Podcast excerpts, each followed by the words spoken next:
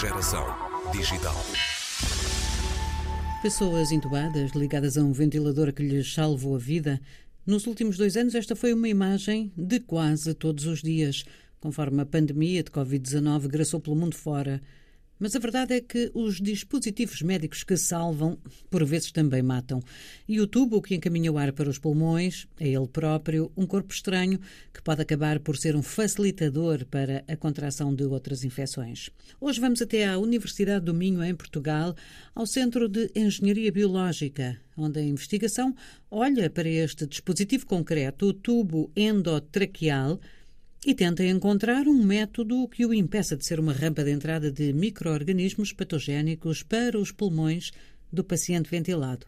O projeto é o Poliprevent, coordenado por Susana Lopes. O que nós queremos é aplicar um revestimento com agentes antimicrobianos que têm, aliás, incorporar uh, propriedades antiadesivas, uh, antibiofilme, uh, a esse próprio tubo, Uh, e, portanto, vão impedir que uh, a colonização bacteriana e a colonização por vários micro-organismos a que estamos sujeitos, uma vez que o paciente, uh, vulgarmente, quando é intubado, uh, continua de boca aberta, não é? as lavagens, as próprias lavagens do tubo também contribuem para que haja uma entrada de micro-organismos e esses micro-organismos, como estão dentro do organismo e o paciente está vulnerável, é muito fácil desencadear uma infecção, uma pneumonia, no caso dos micro-organismos atingirem o pulmão, e portanto o que nós pretendemos é fazer o tal revestimento para esse material, que é o, o tubo uh, do suporte de vida, o tubo uh, de ventilação. E portanto, quando está a falar deste revestimento, uh, será o quê? Uma, uma, é para... uma substância? Exatamente, são, é okay. é tipo um antibiótico. Adicionamos ao antibiótico um outro agente antimicrobiano, que não podemos divulgar claro. ainda qual é, mas basicamente não, há, não vai haver diferenças ao nível da estética do tubo, ou seja, vai ser um tubo uh, revestido, mas esse revestimento uh, vai ser transparente, ou seja, não vai haver alteração ao nível da cor, uh, só mesmo a nível da propriedade, a nível funcional do tubo.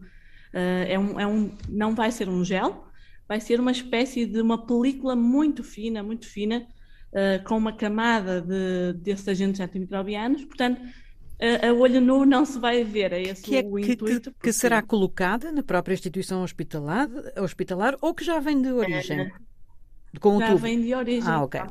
Exatamente. Nossa intenção é na própria na comercialização do tubo, na, na, produção do tubo, não é? O tubo normalmente será cloreto de polivinil, é o, o, material mais comum neste tipo de, de, tubos, se bem que há outros materiais, uh, uh, mas nós estamos a, a, tentar revestir um tubo de, de, de cloreto de polivinil, PVC, mais conhecido, e uh, a, pró a, própria produção, uh, depois de produzir o tubo, será então feita uma espécie de banho, uma espécie de incorporação. Será o, o próprio tubo vai ser revestido, uh, vai ser mergulhado, digamos assim, nessa solução, vai ser seco e depois terá essas, então, essas propriedades adicionais. E, estamos à procura, portanto, desse revestimento especificamente para, para este dispositivo médico, ou ele poderá na formulação que encontrarem ou depois eh, em sucedâneos, uh, ser aplicada a hum. outros dispositivos médicos uh, invasivos, digamos? Uh, exatamente, pode ser aplicado. Neste caso, está mais direcionado porque nós temos tentado também ver a biocompatibilidade desse, destes agentes mais ao nível das células do pulmão. Uhum. Mas se, caso estes agentes não tiverem, imaginem que nós vamos testá-los contra uma, umas células de epiteliais de, uh, do coração. Talvez uh, algum dispositivo cardíaco poderá também englobar este tipo de, de, de revestimento. Uh, para já só estamos direcionados ainda para a parte do pulmão, só temos usado células para ver se esta, esta, este revestimento é tóxico ou não. Para já conseguimos que não fosse tóxico uh, e que conseguimos, nas concentrações usadas que não são tóxicas, ele ter alguma uh, propriedade antimicrobiana. É, é, é, uma linha de investigação um, já usual no Centro de Engenharia Biológica? É, é assim, a, a, minha área é muito as infecções respiratórias.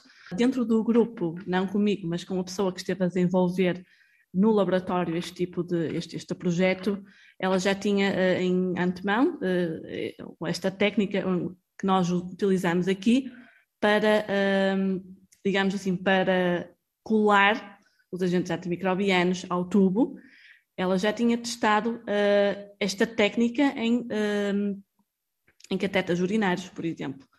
E uma dessas substâncias até ela conseguiu ter com sucesso uh, aplicabilidade em catetas urinários, numa fase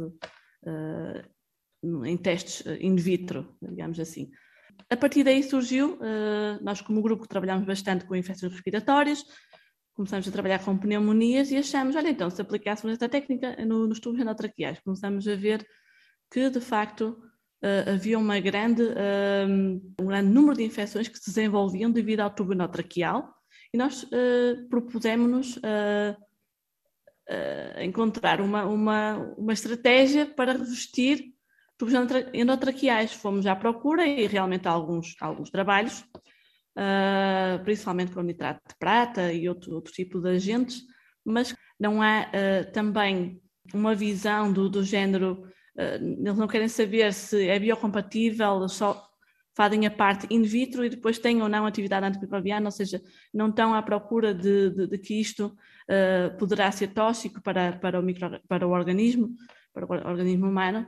Então foi com base nisto que nós propusemos e, e fizemos esta proposta junto da Fundação para a Ciência e Tecnologia, da nossa ideia, uh, que é a entidade não é, que, que, que, nos, que nos financia, uh, financia estes projetos, estas ideias, e pronto, com sucesso lá conseguimos em 2017 ter o, o, o projeto aprovado.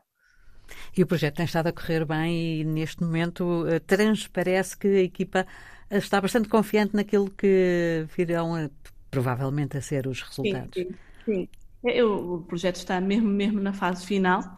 Claro, com todos estes contratempos da pandemia, eh, temos vindo com muitas paragens, eh, muitas coisas que, muitos atrasos, mas penso que no meio disto tudo conseguimos chegar a um, a um alvo, a uma estratégia que é que, que, penso que é promissora e que agora vamos, nestes testes finais, vamos ver se realmente uh, conseguimos passar a, ao nosso objetivo, que é parte, de, de, de, parte do mercado também, é o nosso, um dos nossos maiores objetivos aqui.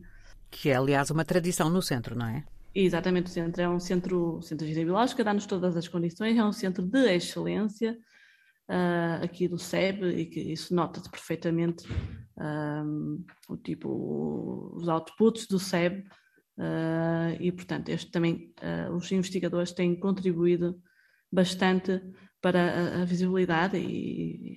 Tem sido sempre a sua casa? Tem, exatamente, tem. eu iniciei a licenciatura em Engenharia Biológica em 2002 e depois por cá fui ficando, tirei o doutoramento, terminei em 2013, obtive uma bolsa de pós-doutoramento e, e, pronto, e agora estou aqui como investigadora júnior, uh, espero passar dentro em breve para uma categoria superior, uhum. uh, mas basicamente é, é a minha casa desde, desde que entrei aqui, ainda não sei Susana Lopes, engenheira biomédica da Universidade do Minho, Centro de Engenharia Biológica, reúne quatro centenas de investigadores de 20 nacionalidades e tem 28 patentes registadas.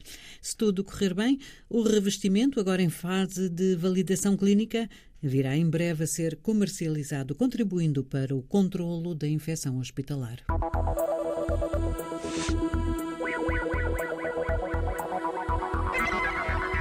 Geração digital.